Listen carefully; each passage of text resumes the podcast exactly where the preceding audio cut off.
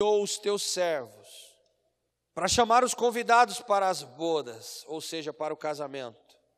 Falar nisso, querido, deixa eu te falar. A Lene falou ali que tá, que foi curada, te convidando para reciclagem de líderes, tal, tal, tal. E Deus curou mesmo, viu, filho? Porque a menina vai até casar. Tem gente que não acredita em milagre. Fica de pé aí os dois noivos aí para a igreja conhecer, fica de pé aí.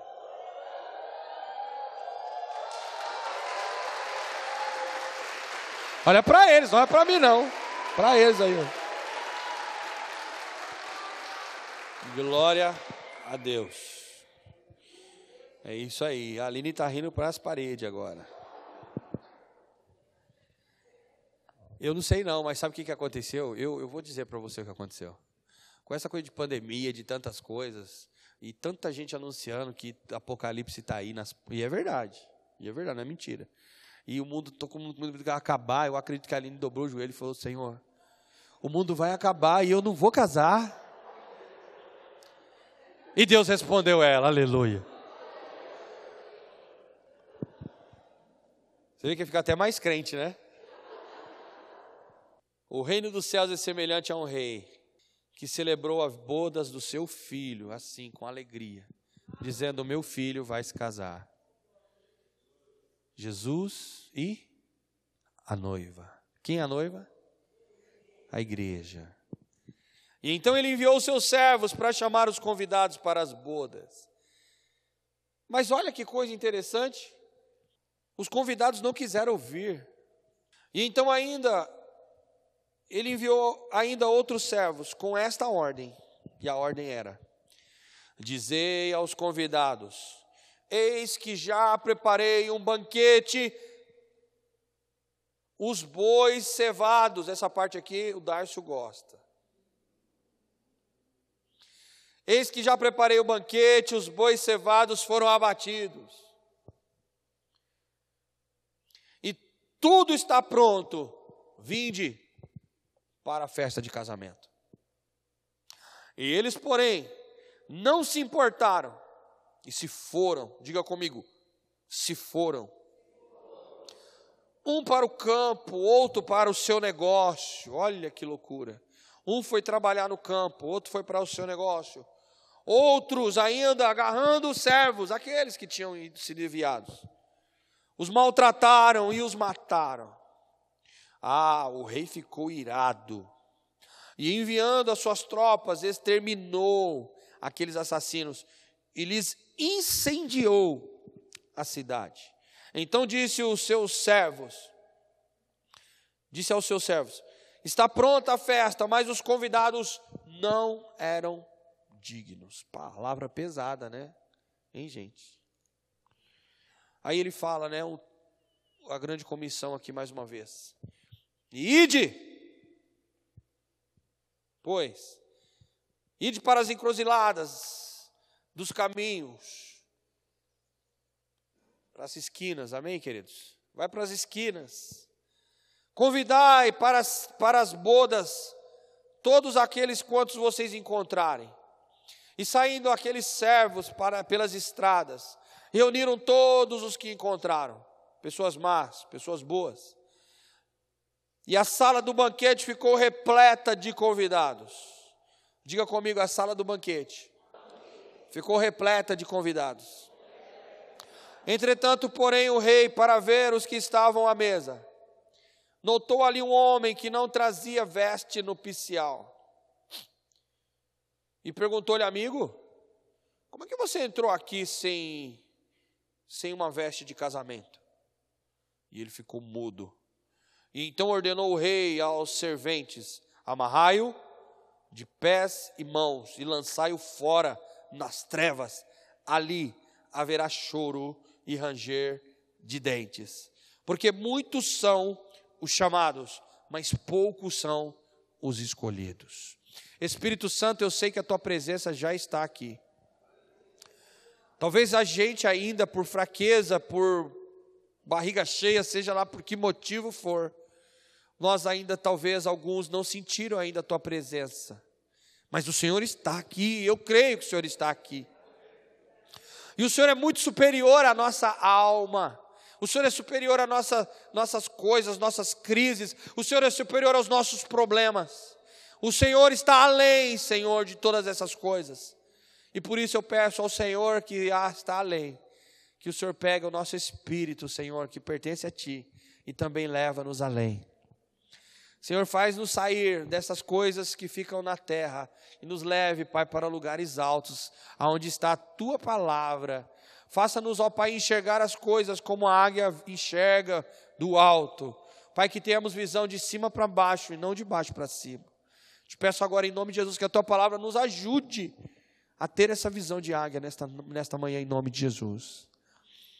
E eu peço por mim, para que eu sei que o Senhor já está falando, mas que mais durante essa palavra, Pai, que minha boca, meu coração, Senhor, seja mais escancarado, para não reter nada, nada, nada, nada do que o Senhor tem para a tua igreja, em nome de Jesus. Minha boca é tua, minha mente é tua, meu coração é teu, meu espírito é teu, a minha alma é tua, Senhor faça deles o que o Senhor bem aprover, em nome de Jesus.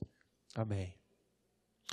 Quando eu ia ministrar essa palavra para você, a minha vontade era ler os dois textos. Eu, lia, eu, lia, eu, lia, eu iria ler para você a história de Mefibosete, que você acabou de cantar, e iria ler essa outra história aqui. Então eu inverti. Ao invés da gente ler a primeira história, eu resolvi pôr você para ouvir um cântico sobre a história. E agora eu li a segunda história. O que, que essas duas histórias têm em comum? Essas duas histórias que eu quero, que eu quero achar em comum nessas duas histórias, é, elas são bastante diferentes umas das outras, porém, elas têm algo em comum. Ambas as histórias, quem foi convidado, ele, ele conclui o convite sentando-se para comer na mesa de uma festa. No caso, Mefibosete passou a comer pelo resto da sua vida na mesa do rei Davi. No primeiro dia foi um grande banquete, e claro, mesa de rei é banquete todo dia, amém, queridos? Mesa de. Aquelas festas que a gente faz aqui de casamento nosso aqui, é, a gente põe um monte de coisinhas e tal e gasta uma fortuna. Você vai para casa de um rico, de um banquete de, de, de gente que tem muito dinheiro, essas coisas são, fazem parte do dia a dia e muito mais do que a gente come numa festa de casamento de pobre, vamos dizer assim, né? Vocês entendem o que eu estou falando, né? Então, um banquete, uma, um almoço simples da mesa de um rei equivale a um, a um banquete de casamento para nós aqui onde nós estamos. Então, a, o banquete, sentar na mesa do rei, ainda que não tivesse comida, preste atenção, ainda que não tivesse comida servida na mesa de Davi, mas ele estava do lado do rei. Então, aquele, o grande mérito ali não era se tinha ou não tinha muita comida, ou se a comida era boa ou ruim. O mérito ali era estar sentado à mesa do rei e ter as honras do rei sobre a minha vida. Olha isso. E Mefibosete era filho de alguém que tinha sido morto. E, e tinha sido morto em péssimas condições. Porque o rei Saul, para quem sabe, ele já tinha sido alguém de Deus muito forte, ungido por Deus, né? O rei Saul tinha sido ungido por Deus, mas ele começou a se desviar dos propósitos de Deus. Diga comigo. Ungido pode sim se desviar do propósito. Eu quero dizer para vocês que nós na nossa igreja nós não cremos, não cremos. Repito, não cremos naquela visão que algumas igrejas ministram e pregam, que diz que uma vez salvo, salvo para sempre. Eu não prego isso, eu não acredito nisso. Porque sim, Deus nunca vai deixar de me amar, nunca. Deus nunca vai me expulsar da sua presença. Mas Deus, eu, Alain, por mim mesmo, eu posso virar as costas para a vontade de Deus na minha vida. Eu posso dizer, não quero mais isso que Deus me deu. Eu posso dizer, com a minha livre e espontânea vontade, Deus me deu a mesa, mas eu não quero sentar mais aí. Então, quando eu digo que eu fui salvo, não foi Deus que me tirou a salvação. Deus não tira a salvação de ninguém. Tudo bem até aqui? Mas eu posso renegá-la. Como estão entendendo? Então, uma vez salvo, salvo para sempre? Não. Salvo para sempre, se. E somente se as minhas escolhas forem a favor do convite. Como estão entendendo o que eu estou falando? Então, essa é a fé do apóstolo Alain, essa é a fé da igreja Fonte de Alívio. Então, se você ouvir alguma coisa ao contrário na internet, não é o que a gente acredita aqui nesta igreja. Porque hoje na internet tem tudo. Então, não é o que a gente acredita. A gente acredita que sim, uma pessoa que um dia esteve na benção, um dia esteve na igreja, um dia foi ungido, um dia teve tudo, estava salvo. A gente acredita que uma pessoa nesse nível, se ela quiser, ela pode virar as costas para a salvação que um dia ela recebeu. Quantos estão entendendo isso? Mas o assunto aqui não é esse. Mas é esse também. Porque aqui estamos falando de uma mesa e de um convidado, Mefibosete.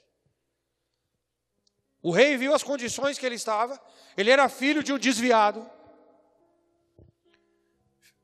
fazia parte da, da, da família do desviado, família que foi morta, destruída. Mas o rei Davi sabia que Deus, diga comigo, Deus, não volta sua palavra atrás. Então o problema não era com Deus, o problema era com a família de Saul. Mas Deus, a palavra de Deus ainda era viva. E nunca Deus voltou atrás sobre a promessa que ele fez com Saul. Como estão entendendo? E Davi sabia disso. E apesar de ter morrido ele com toda a sua família, Davi falou: será que não tem nenhum? Será que não existe um? Para que a promessa que Deus fez possa se cumprir? Diga comigo, uma vez que Deus fez o convite, diga, Deus não volta o seu convite atrás, porque Deus não é mentiroso. Amém, amados? Então, lá atrás, Deus tinha feito o convite para Saul ser o seu ungido. Lá atrás, Deus deu promessa para ele. Mas esse moço, esse homem, esse rei, se desvia dos propósitos de Deus, se torna um rebelde contra as coisas do Senhor. E por causa da sua rebeldia, da sua rebelião, toda a sua família é morta. E Davi diz: será que não tem nenhum, nenhum, nenhum herdeiro, nenhuma pessoa que eu possa cumprir na vida dessa pessoa a promessa que Deus fez? Então foram se procurar e alguém gritou e disse: Eu conheço um camaradinha. O nome dele é Mefibosete. Ele mora lá numa cidade esquisita chamada Lod Debar. E essa cidade só mora gente que não presta. A cidade é feia, a cidade, enfim. Não é um lugar agradável. Pode vir alguma coisa boa do Grajaú?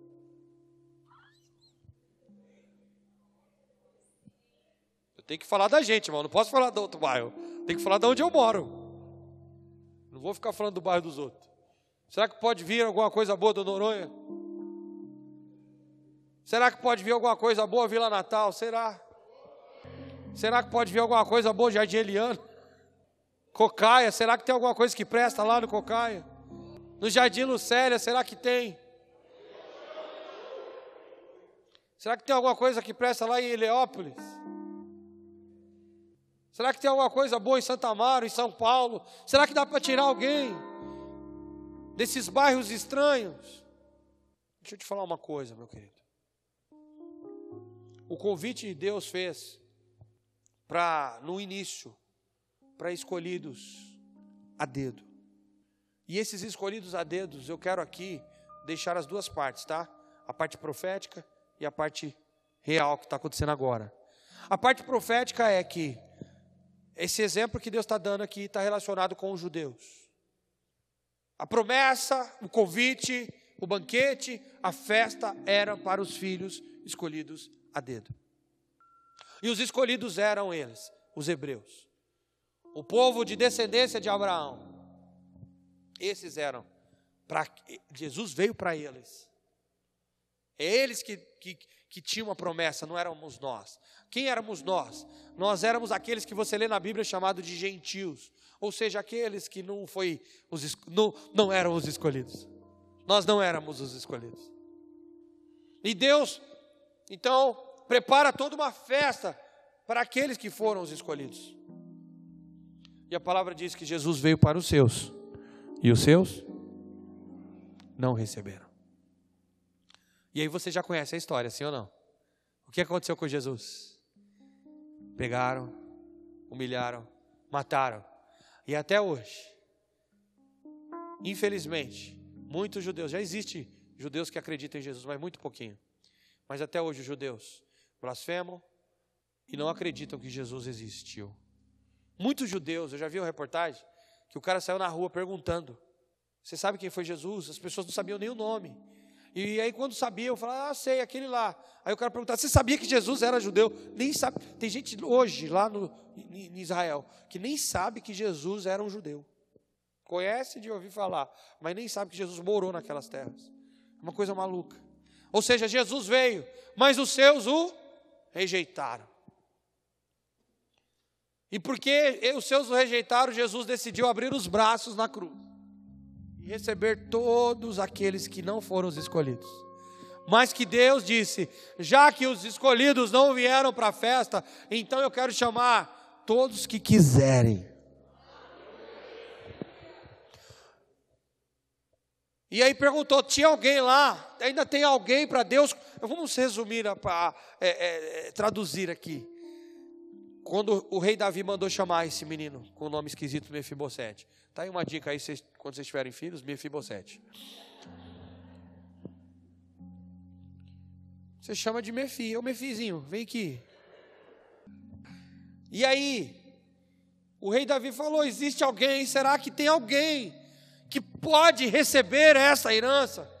O que Davi estava procurando era um herdeiro. E Davi, vocês sabem, se você não sabe, eu vou te falar agora. Davi é uma representação de Cristo.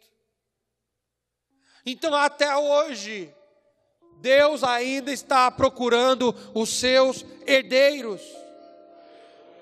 Aí você fala, pastor, aonde está escrito isso?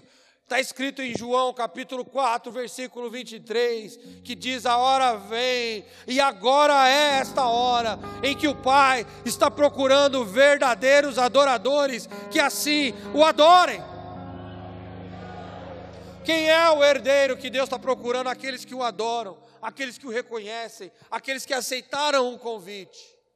Como estão entendendo? E Davi falou: procura um. Não é possível, será que tem mais um? E alguém deu um grito e disse: Existe mais um. Mas eu já vou te adiantar, rei. Esse um mora numa cidade que não tem valor, no meio de um povo que não tem valor.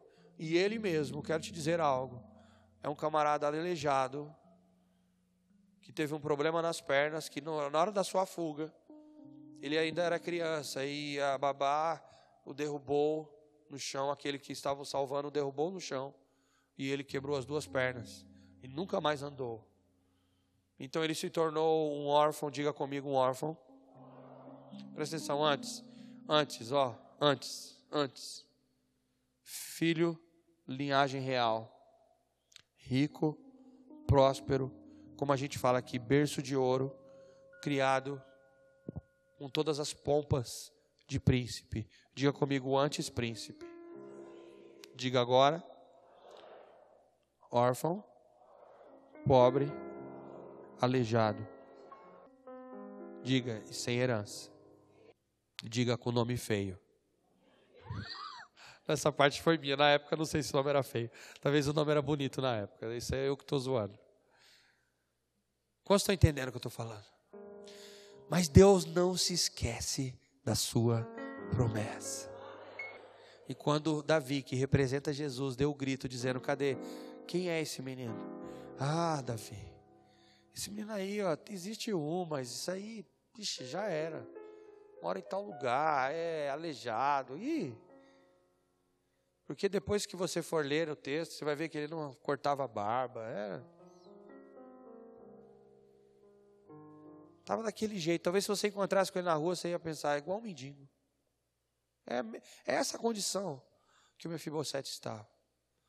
Mas o rei disse o seguinte: manda chamar.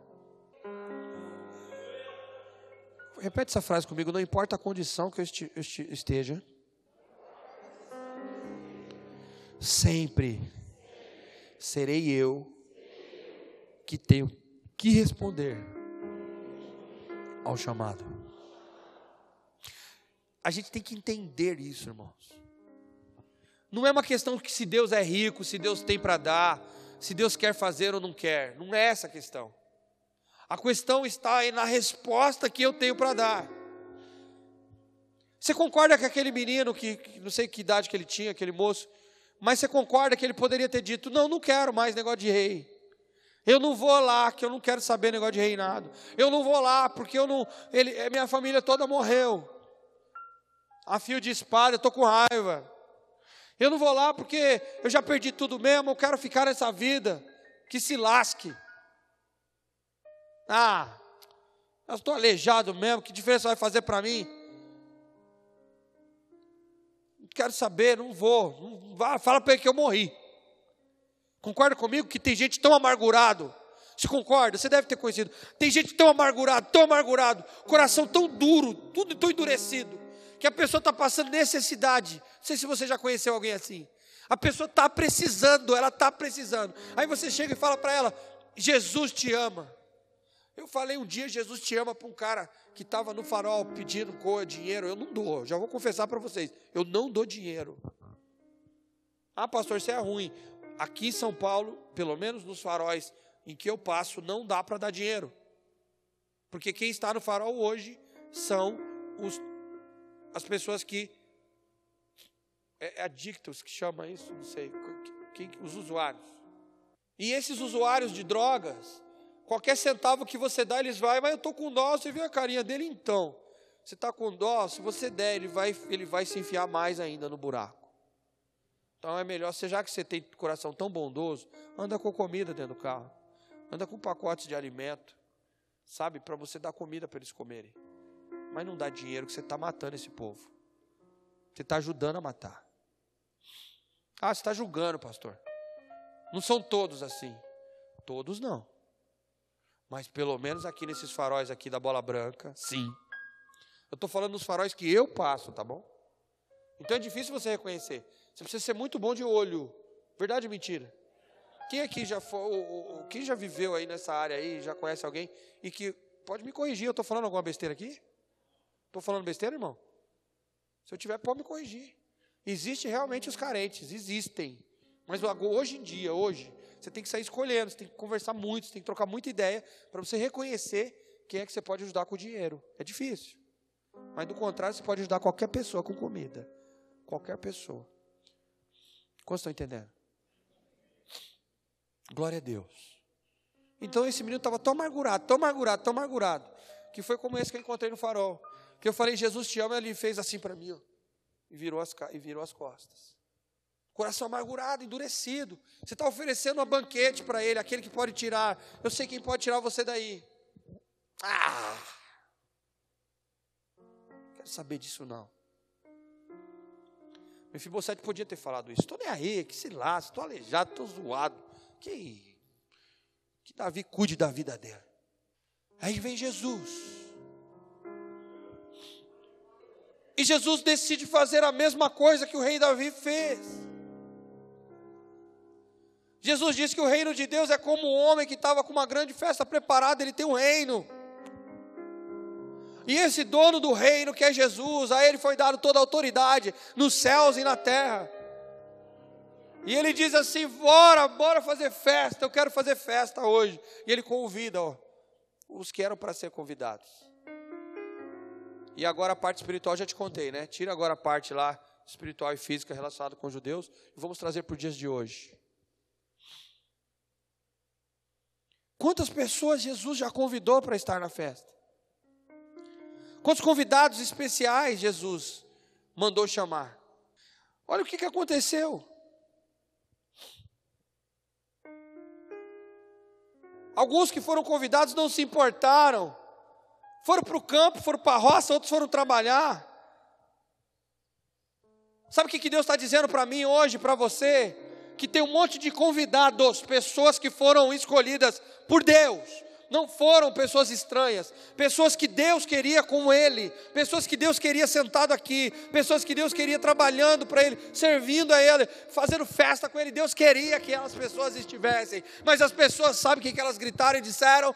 Agora não dá, porque eu preciso trabalhar, preciso ganhar dinheiro, eu tenho muito que fazer, tenho filho para sustentar.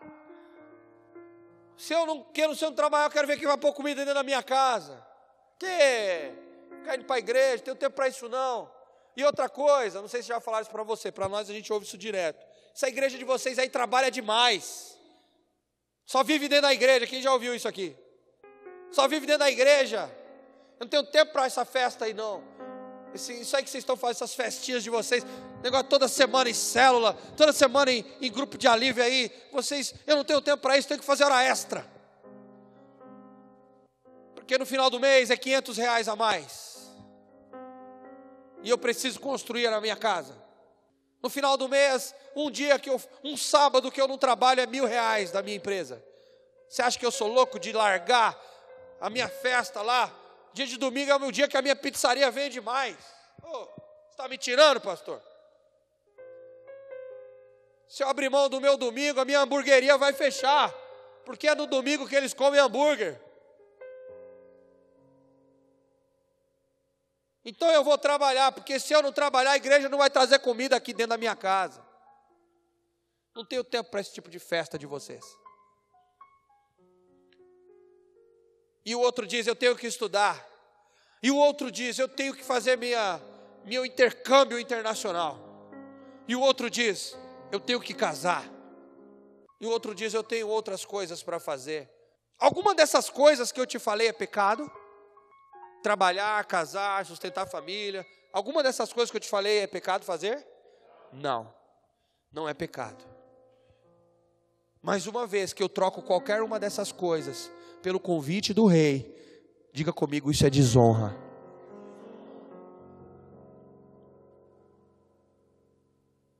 Eu não posso trocar nada pelo convite do meu rei.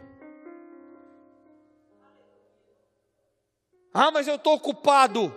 Para o que você está fazendo. Porque quem está mandando chamar é o rei.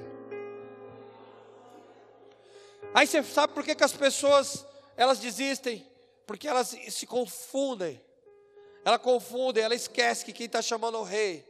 E ela trata, sabe quem que ela trata mal? Os servos, que não tem nada a ver com o peixe. E aí ele diz que tem um outro grupo de pessoas que fizeram o seguinte: agarraram os servos, os maltrataram e os mataram. O que que essas pessoas representam para nós hoje? Primeiro grupo eu já expliquei. Pessoas que trocam a festa, Deus, a igreja, o reino, por qualquer coisa. E o outro grupo? É o grupo que se encontrou com os servos. Quem é os servos? Diga comigo, aqueles que já estão trabalhando.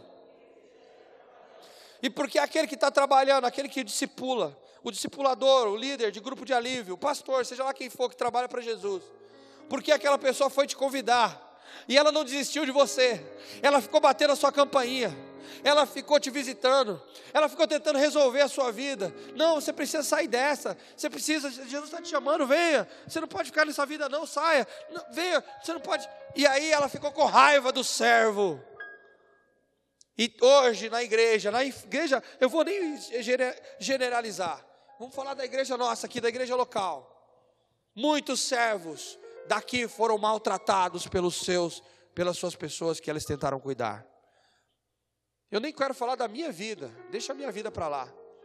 Mas são incontáveis momentos de pessoas que negligenciaram tudo que a gente fez por elas. E falaram mal, e o meu nome até para a internet já foi. Mas o problema aqui não é comigo, é com todos os servos. Aqui está dizendo que eles maltrataram os servos. Quantos líderes de célula da nossa igreja aqui já choraram? Por pessoas que eles tentaram ajudar e hoje estão na rua metendo pau na liderança. Quantos discipuladores que tentaram visitar, acolher, ligar, e por causa de qualquer coisa, hoje essa pessoa é mal falada, o nome dela está na boca. E ele disse aqui: e mataram os meus servos, maltrataram e chegaram a matar.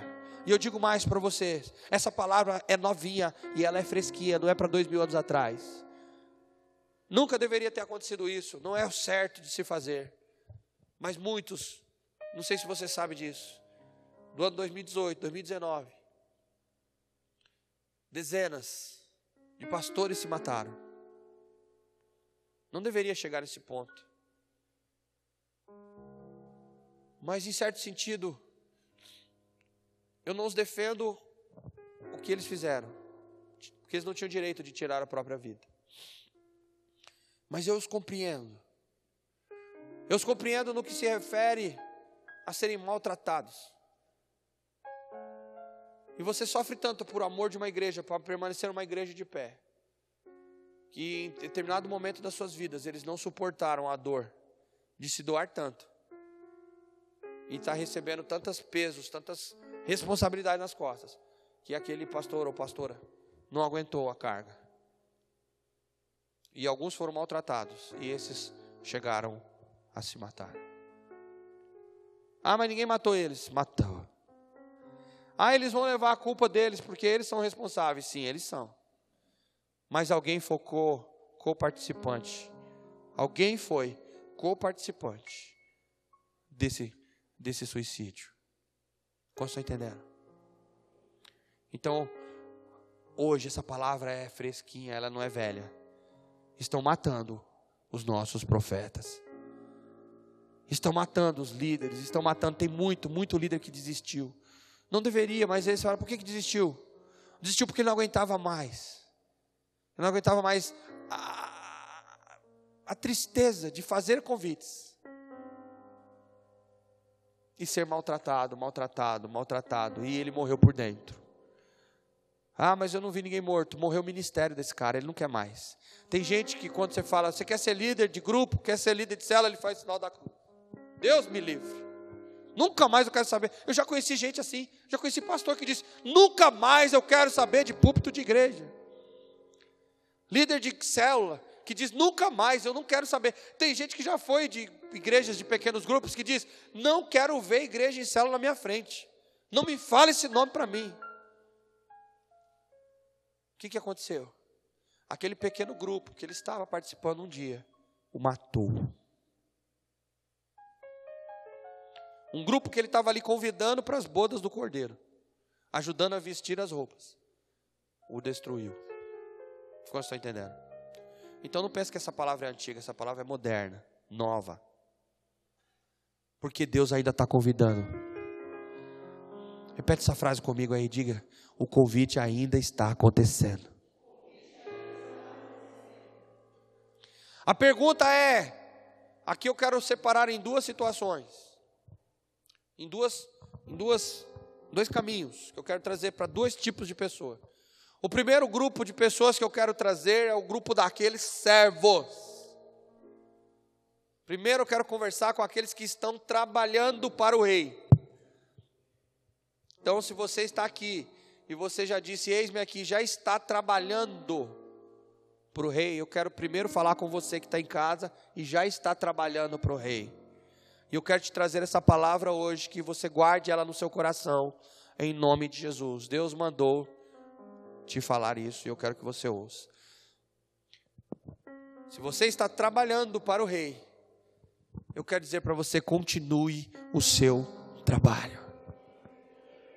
Sim, alguns servos morreram, alguns servos é, é, é, é, infelizmente perderam a vida ministerial e até a vida física. Alguns sofreram nas mãos dos ingratos, dos injustos. Alguns se decepcionaram por convites não aceitos, por aqueles que viraram as costas para um evangelismo, porque às vezes você fica tentando evangelizar alguém, alguém vira as costas, diz que larga para lá, eu quero trabalhar, e você fica triste, porque você investiu tanto, investiu tanto e você, entre aspas, né, foi um convite desperdiçado. Quem já ficou triste por, por ter investido tempo com alguém evangelizando aqui? Ficou evangelizando, quem já ficou triste? E, e, e a pessoa foi, foi e, e, não quis saber. Então escute o que eu estou te falando, servo. Essa palavra primeira é para os trabalhadores do reino. Não desanime. Não desanime, porque o rei tem o plano B. O rei tem o plano B. Então, existe os que não quiseram, existe os que maltrataram, existe os que mataram, sim, ele existe, e não vamos negar que existem. Mas também existe milhões, milhares que ainda estão pelos becos, pelas calçadas, pelas esquinas, pelas ruas, aguardando você e eu para passarmos por lá e dizer a eles: o Rei manda te chamar. Ainda tem gente, ainda tem gente que vai aceitar o convite, ainda tem gente.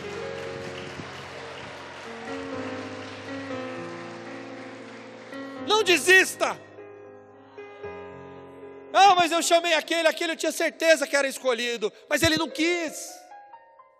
Aquele ali eu tinha certeza, porque aquele era o escolhido do rei, mas ele não quer. E aí, pastor, o que eu faço? Eu tentei tanto com aquele que, que desistiu. Vai para a rua e pega alguém. Quem, pastor? Porque aquele ali era top. O senhor não sabe, aquele ali era topzera, era um líder em potencial. Era alguém que ia fazer a diferença na festa. Se ele chegasse nas bodas, ele ia chegar com carrão, ele ia chegar fazendo honras, trazendo grandes presentes, porque ele é top. O cara é rico. Pois é, mas só que ele foi cuidar da sua fazenda. Ele foi cuidar da sua empresa. Ele foi cuidar dos seus negócios. Então, e agora eu chamo quem? Chama aquele que ninguém dá valor.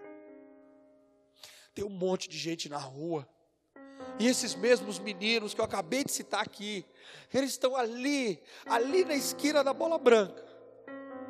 Ninguém olha para eles, inclusive nós. E talvez é aquele menino ali, que perdeu as suas pernas no sentido espiritual, que alguém olha, como eu já olhei, para algum e disse: Ah, isso aí não tem mais jeito. Ninguém dá valor para alguém como um cara desse aí. Isso aí, ele não quer nada. Mas você já fez o convite? Você já insistiu? Você já tentou? E ele falou: chama quem quiser. Ou seja, se um recusar, mas do lado tem outro. Porque eles não estão sozinhos. Ah, isso aqui eu fui tentar, pastor, igual eu falei para você que eu tentei e o menino fez assim para mim, né? Tá, beleza, um fez assim, mas e o outro do lado? Aquele outro do lado, talvez ele aceitaria o convite. Quantas mães, quantos pais, ah, mas tem gente que olha para o que está para o lado de fora. Sempre foi assim com o ser humano. Quando eu falo ser humano, eu estou falando de gente que tem Espírito Santo até. Porque o, o, o Samuel, profeta, ele era cheio do Espírito Santo. Mas Samuel, cheio do Espírito Santo, ele não conseguiu ver, ele não conseguiu detectar os sete filhos que foram lhe apresentados antes. Ah, eu acho que é esse aqui. Não, Deus, não é esse aqui não. Mas eu acho que é esse aqui, não é esse aqui não. Não é esse aqui não. E quando foi escolhido o último filho lá, o oitavo filho, foi escolhido quem? O Davi, o mesmo que eu estou citando aqui agora, que agora, antes ele não era rei, ele era um cuidador de ovelha. Quem era o Davi? Alguém que cuidava da ovelha lá no pasto, um menino qualquer, um pacoteiro de supermercado,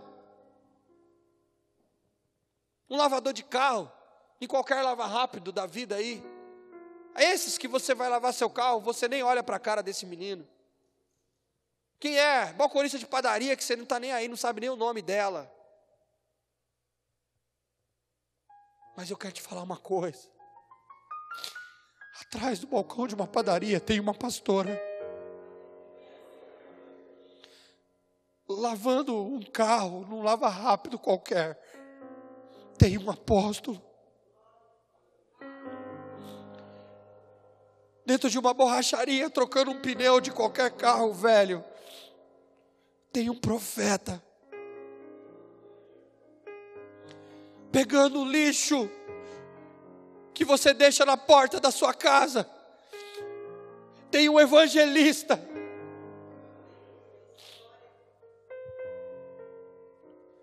Tem pastores nas esquinas, tem gente boa, mas que você seus olhos não enxergam. Os meus olhos às vezes também não enxergam.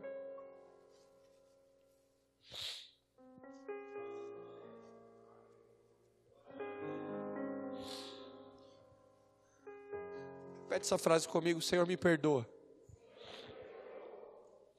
Quantas vezes eu passei ao lado de alguém que o Senhor queria na festa, e eu nem me dei ao trabalho de fazer o convite.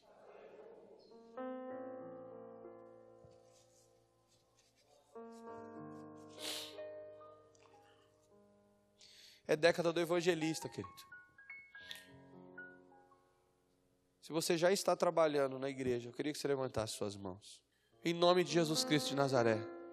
Eu agora falo em nome do Rei. Não desista do seu trabalho de servo. Não desista de distribuir convites. Nós só estamos aqui. Diga comigo, eu só estou aqui. Porque eu fui, a mim foi confiado. Diga a mim foi confiado a distribuição dos convites. Diga se eu desistir, muitos convidados nem virão. Aleluia. Levanta a mão de novo, por favor, você serve. Se você está, olha, olha para os lados, vê se você está do lado de algum desses que está com a mão levantada. Se você estiver do lado de algum deles, por favor, dá um toquinho aí no ombro e fala: O rei e a festa do rei dependem de você. Fala para ele: não desista. Amém? E agora eu quero falar para o outro grupo de pessoas. Esse grupo talvez está na internet me assistindo agora, ou talvez está sentado aqui. É um grupo de pessoas que o rei mandou chamar. E na verdade esse grupo de pessoas é dividido em dois. Esse segundo grupo é, do, é dividido em dois, em dois subgrupos. O primeiro subgrupo é aqueles que estão dentro da igreja, que foram os primeiros convidados. Porque a festa do Cordeiro está para acontecer, amém? Presta atenção, querido, a festa do Cordeiro está para acontecer. As bodas do Cordeiro, a, a, festa de casamento está para acontecer, amém? O rei está voltando. E aqui sentado e talvez assistindo deve ter um monte de gente que foi convidado primeiro, como eu e como você que está sentado já. Mas eu quero te falar uma coisa para você, em nome de Jesus. Você que teve o privilégio de ser os primeiros dos convidados, não, matra, não maltrate os servos. Não negligencie, não. Não ne, negligencie. Não negligencie o convite. Não abandone o casamento. Não escolha ir para o seu trabalho ou para o seu casamento, ou seja lá para o que for. Escolha Deus. Tinha uma música que a gente cantava, né? Coloca só o maior aí. Acho que é só o maior mesmo. Mas eu escolho Deus. Eu escolho ser amigo de Deus. Eu escolho Cristo todo dia. Já morri para minha vida. Eu escolho Deus.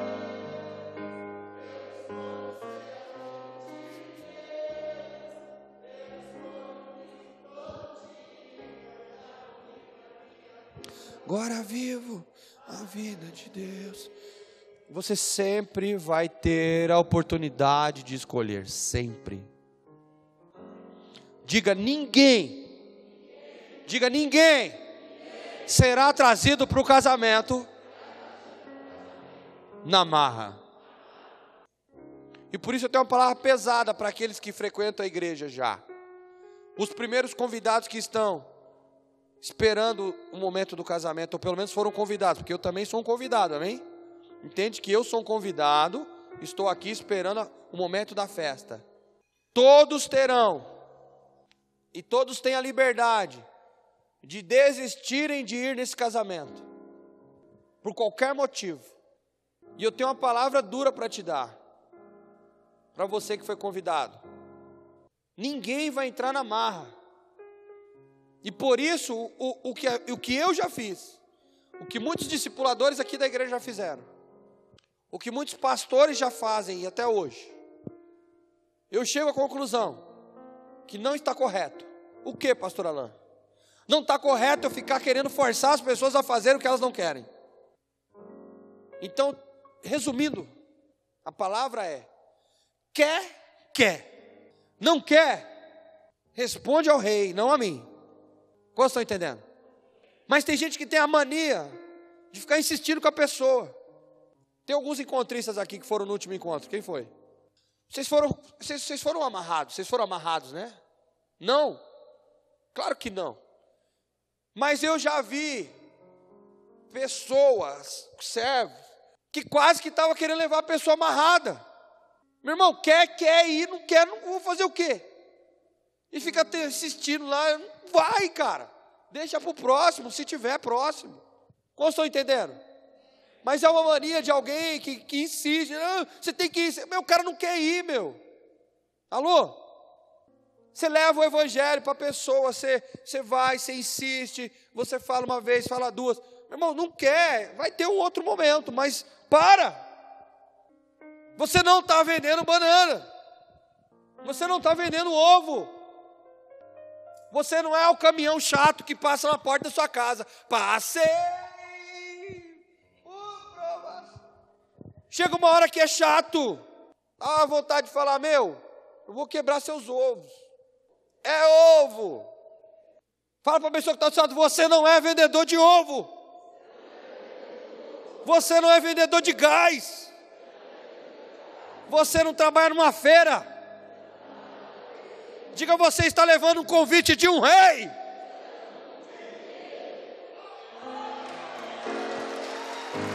Oh! Não é qualquer coisa. Amém, queridos? E o segundo subgrupo dessas segundas pessoas, primeiro grupo, servos, já falei com vocês. Segundo grupo de pessoas, dividido em dois grupos. O grupo daquele que recebeu o convite, mas está pensando se eu vou ou se eu não vou. E tem o terceiro grupo que nem sabia que era convidado, porque ele achou que não valia nada. O terceiro é o Mefibosete aleijado, pobre, nem sabia que tinha herança. Na cabeça dele, ele achou assim: eu entrar no um palácio com essas pernas quebradas, sujo, com a barba assim, mal feita, fedido. Eu, que moro na rua 3, número 6 de Noronha? Não. Eu nunca, nunca vai ser permitido eu entrar dentro do palácio do Planalto. Mas hoje, meu querido que está aí na internet, e você que está aqui,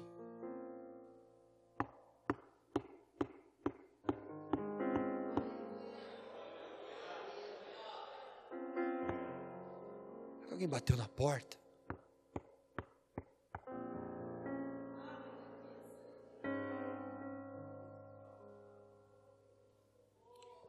Ei! Abraão, vem cá, Abraão.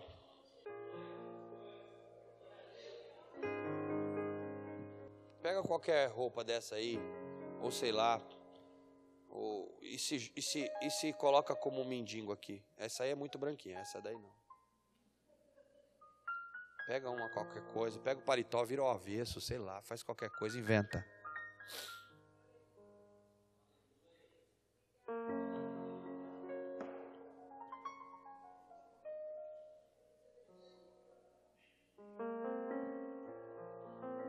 A calça já está do jeito, né? Está rasgada e tal.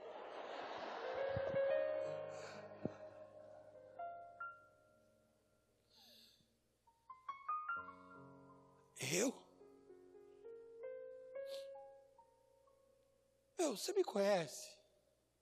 Cara, eu não sou nada. Meu, eu não tenho pai. Eu nunca conheci meu pai. A minha mãe é mãe solteira. E eu vou falar uma coisa aqui para vocês. A minha mãe era prostituta. Eu. Eu nunca fui no médico. Essas vacinas que as pessoas estão falando, eu nunca tomei. Porque eu nunca tive ninguém para me levar no posto de saúde. Eu nem sei se eu tenho doenças. Na verdade, eu tenho uma das pernas aleijadas. Porque por falta de uma dessas vacinas, eu peguei pólio. Ah, você sabia que no Brasil isso já está extinto. Mas eu peguei porque ninguém me vacinou. Eu fui uma criança largada na rua. Não sei o que é pai, não sei o que é mãe. Um dia eu fiquei sabendo. Não sei se é verdade ou se é mentira. Mas fiquei sabendo que eu tinha um pai. Um dia eu fiquei sabendo que o meu pai já teve até dinheiro. Disseram para mim, não sei se é verdade. Uma tia que eu tive que já morreu. Uma vez me encontrou e disse: Você sabia que o seu avô era fazendeiro? Mas isso foi coisa do passado. E toda a vida que eu conheço é essa daqui. Eu. E você está dizendo para mim que tem um rei me chamando? Me chamando para ser. sentar em lugar de honra. Minha vida já era. Para mim não tem salvação. E eu digo mais. Eu não acredito no negócio de céu porque Será que existe inferno pior que esse? Será que existe? Porque se existe céu, existe inferno. E se existe inferno, existe uma situação pior do que essa que eu estou vivendo, então eu nem acredito em céu e nem inferno, porque se existe inferno, eu já vivo nele. Mais um dia, alguém sai da igreja Fonte de Alívio, domingo, porque ouviu uma palavra e entendeu o papel de convidado, de, de, de servo. Ele fala: Jesus, eu quero, eu quero salvar mais um.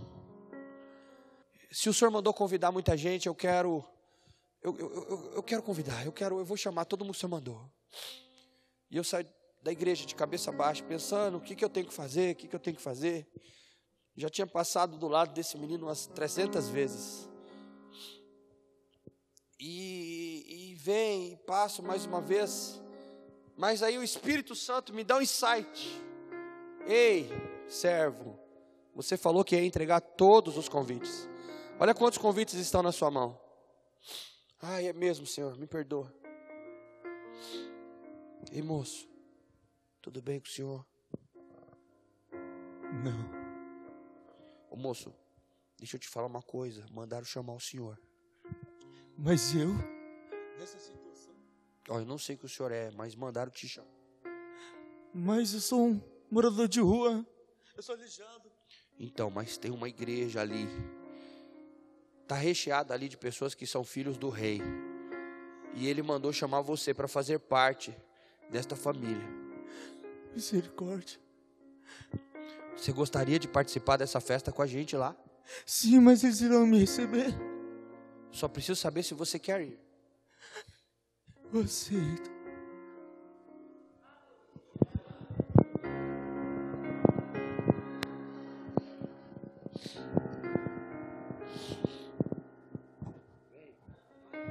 Venha. O rei manda te chamar. Espera. Espera. Fica um pouquinho. Você não pode entrar ali de qualquer jeito. Só um minuto.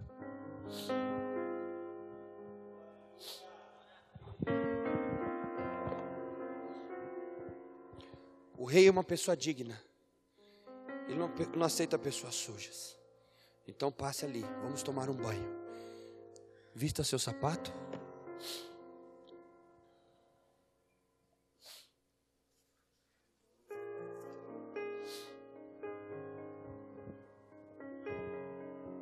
Ele mandou comprar esta roupa para você.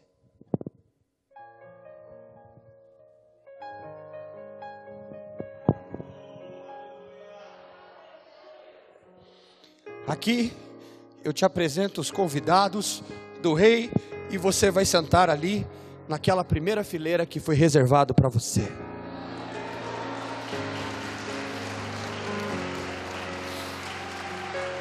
Recebam, servos, recebam ele. Ele é convidado especial do rei.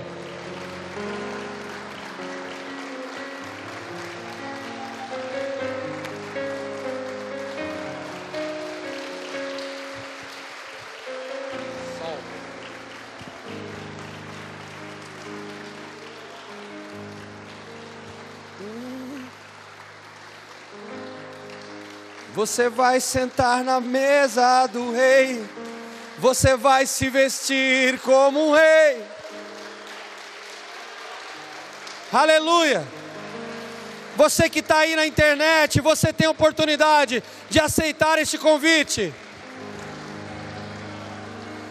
O rei está mandando te chamar. Você que veio aqui nesse culto hoje, o rei está mandando te chamar. Você é o especial para Deus, Deus quer que você faça parte da sua festa. O rei está voltando, a festa de casamento já vai começar. Aleluia! Oh, glória!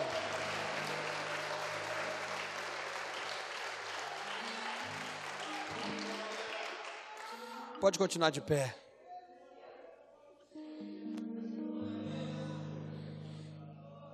E para todos os que estão ali dentro agora, grupo A, grupo B, grupo C, todos que vieram, inclusive esse moço.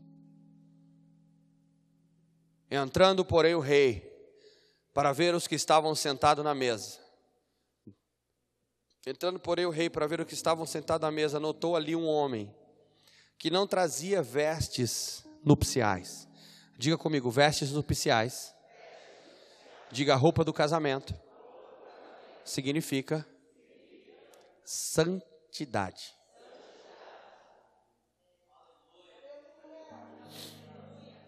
Pastor, e o que, é que significa santidade? Santidade significa ser separado. Separado de quê, pastor? Separado do pecado. Quanto mais separado do pecado, mais as vestes são santas. Quanto mais separado do pecado, mais a roupa é, se torna chique, especial para um casamento de gala. E ele encontrou alguém que não estava pronto para roupa, é, não tinha veste nupcial. E ele perguntou-lhe, amigo, diga comigo, não foi outra pessoa. Diga, foi o dono da festa. Diga, foi o rei que perguntou. E o rei diz: Amigo, como entrastes aqui sem vestes? E a pessoa ficou muda. E eu quero trazer uma notícia para vocês, para você da internet também. Existe aí, hoje, infelizmente, uma gama de cantores gospels, pastores liberais, liberalistas. Não digo liberais, porque nós somos liberal, porque nós somos chamados para liberdade, sim ou não? Mas tem pessoas libertinas, um monte de pastores, que esqueceram da palavra de Deus e dizem para as pessoas: venham como estás. E as pessoas vêm, e tem que vir mesmo, amém? Jesus chamou o menino e disse para ele o quê? Venha, venha como está.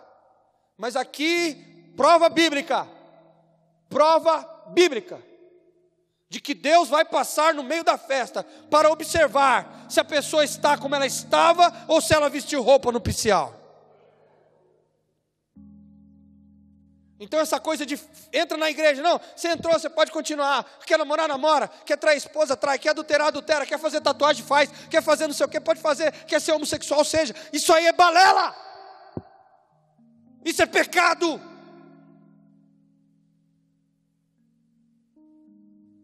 Só vai fazer parte da festa no dia final aquele que tiver limpo. Aquele que tiver santo, e ser santo é ser separado. Separado de quê? Das coisas do mundo. De tudo. Eu não posso falar como o mundo fala. Por que não? Porque hoje vocês são, você tem muitos aqui que estão chegando à igreja agora e outros que vieram do mundo. Verdade ou mentira que hoje de dez palavras, seis são palavrões? Hã? É ou não é? Em todos os ambientes de trabalho, de dez palavras que as pessoas falam, seis são palavrões, sim ou não? E eu posso continuar falando? Eu, eu, te, eu, eu, tenho como ser cristão e continuar falando as mesmas palavras? Então, então eu tenho que mudar a minha voz. Tem muita roupa para vender no shopping milhares, centenas de milhares de modelos de roupas, mas eu posso comprar qualquer roupa? Não posso. Porque tem roupas que foram fabricadas para ter ar de sensualidade. Para mulheres é, para homens. Não penso que eu estou falando de mulher aqui, estou falando de gente. Então eu não posso comprar qualquer roupa do shopping. Ah, mas shortinho está na moda, mas moda para quem? Para crente? Não!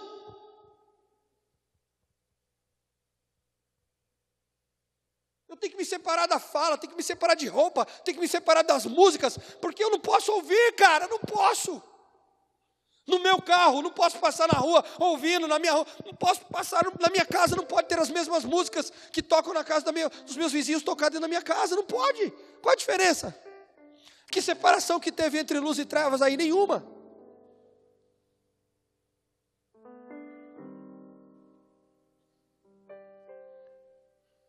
Eu não estou te convidando para vestir terno e gravata, escute, não estou te convidando para isso. O que eu estou convidando para você é para uma vida de santidade. E não é só na roupa, na veste, na fala. Porque você pode muito bem fingir tudo isso. Verdade ou mentira? Posso fingir tudo isso. Só que Deus não olha por fora, Deus olha por dentro. E com essa desculpa que Deus não olha por fora, as pessoas se esqueceram que do lado de fora, as, quem vê por dentro, diga comigo, quem vê por dentro é Deus. Diga as pessoas, vem por fora. Ou seja, segundo o que está escrito em Hebreus 12, eu tenho que ser testemunho para quem está do lado de fora, porque eles não veem por dentro, por dentro eles não vão ver. Então, do lado de fora eu tenho que ter um jeito de ser, para que as pessoas que só enxergam por fora vejam, porque eu preciso ser testemunha, sim ou não? Agora, por dentro, não adianta fingir para Deus, por dentro eu também tenho que ser santo, porque tem um monte de gente que por fora parece santo, mas a Bíblia fala que eles são como sepulcros caiados. Então, o que é santidade, pastor? Resumindo, diga santidade. É como a arca de Noé. Diga betume por dentro e betume por fora. É santo por dentro e santo por fora. É as duas coisas. E quem vai olhar isso não é o pastor Alain, fica tranquilo. Não é eu que vou sair investigando sua vida para dizer, ah, tá por dentro, por fora. Eu nem tenho condições para entrar dentro de você e ver se você está em santidade. Mas o próprio rei diz que ele se levanta e começa a observar quem é que está na festa. E o próprio rei visita e diz: Ei, meu amigo, cadê? Cadê a sua roupa de casamento? Cadê a sua santidade? Jesus está voltando. O casamento vai vir. E o rei vai investigar os convidados. Fala para a pessoa que está do seu lado. Eu não consigo te olhar por dentro. Mas agora, Deus já está olhando.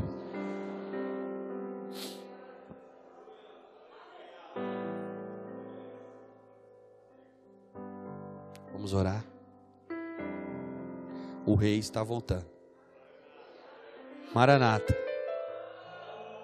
E tem várias pessoas aqui com orações diferentes. Então eu não vou correr o risco de orar por um grupo e não orar por outro.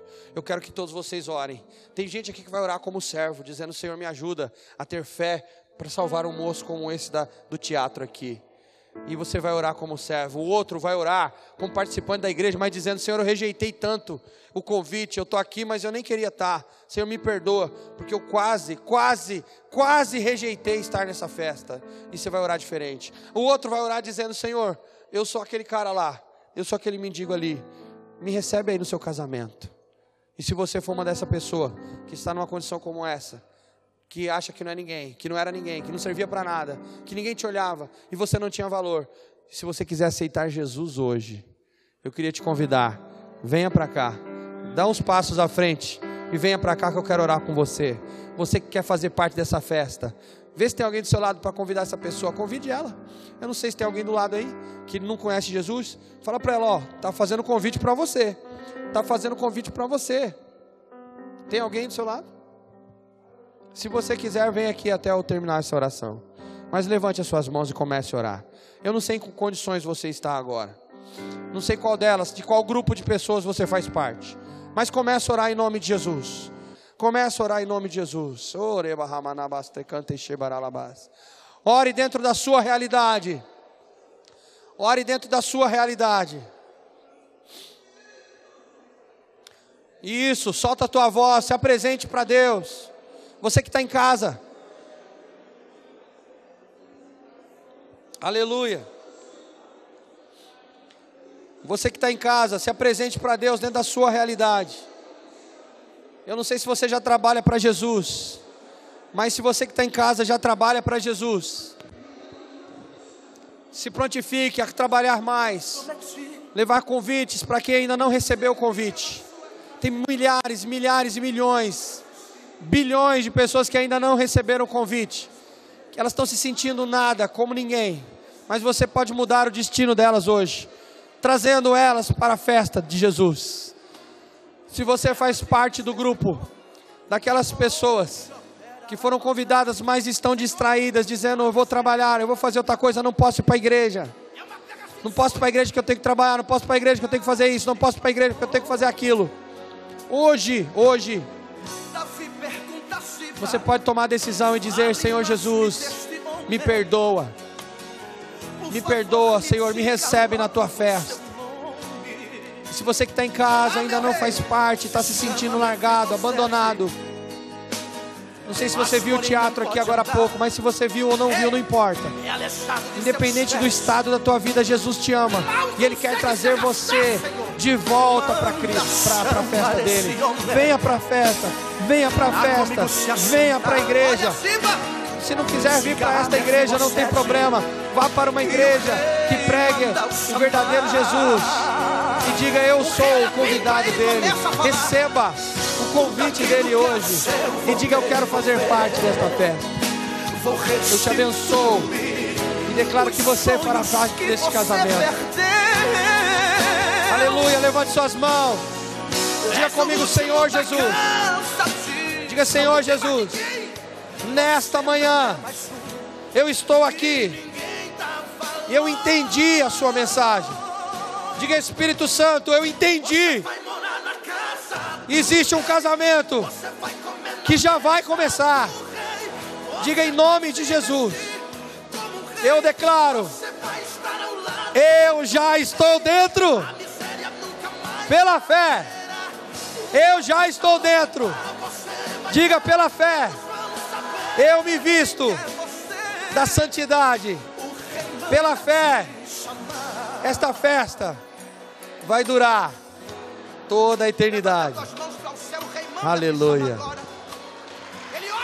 Glória a Deus. Glória a Deus. Aleluia. Aleluia.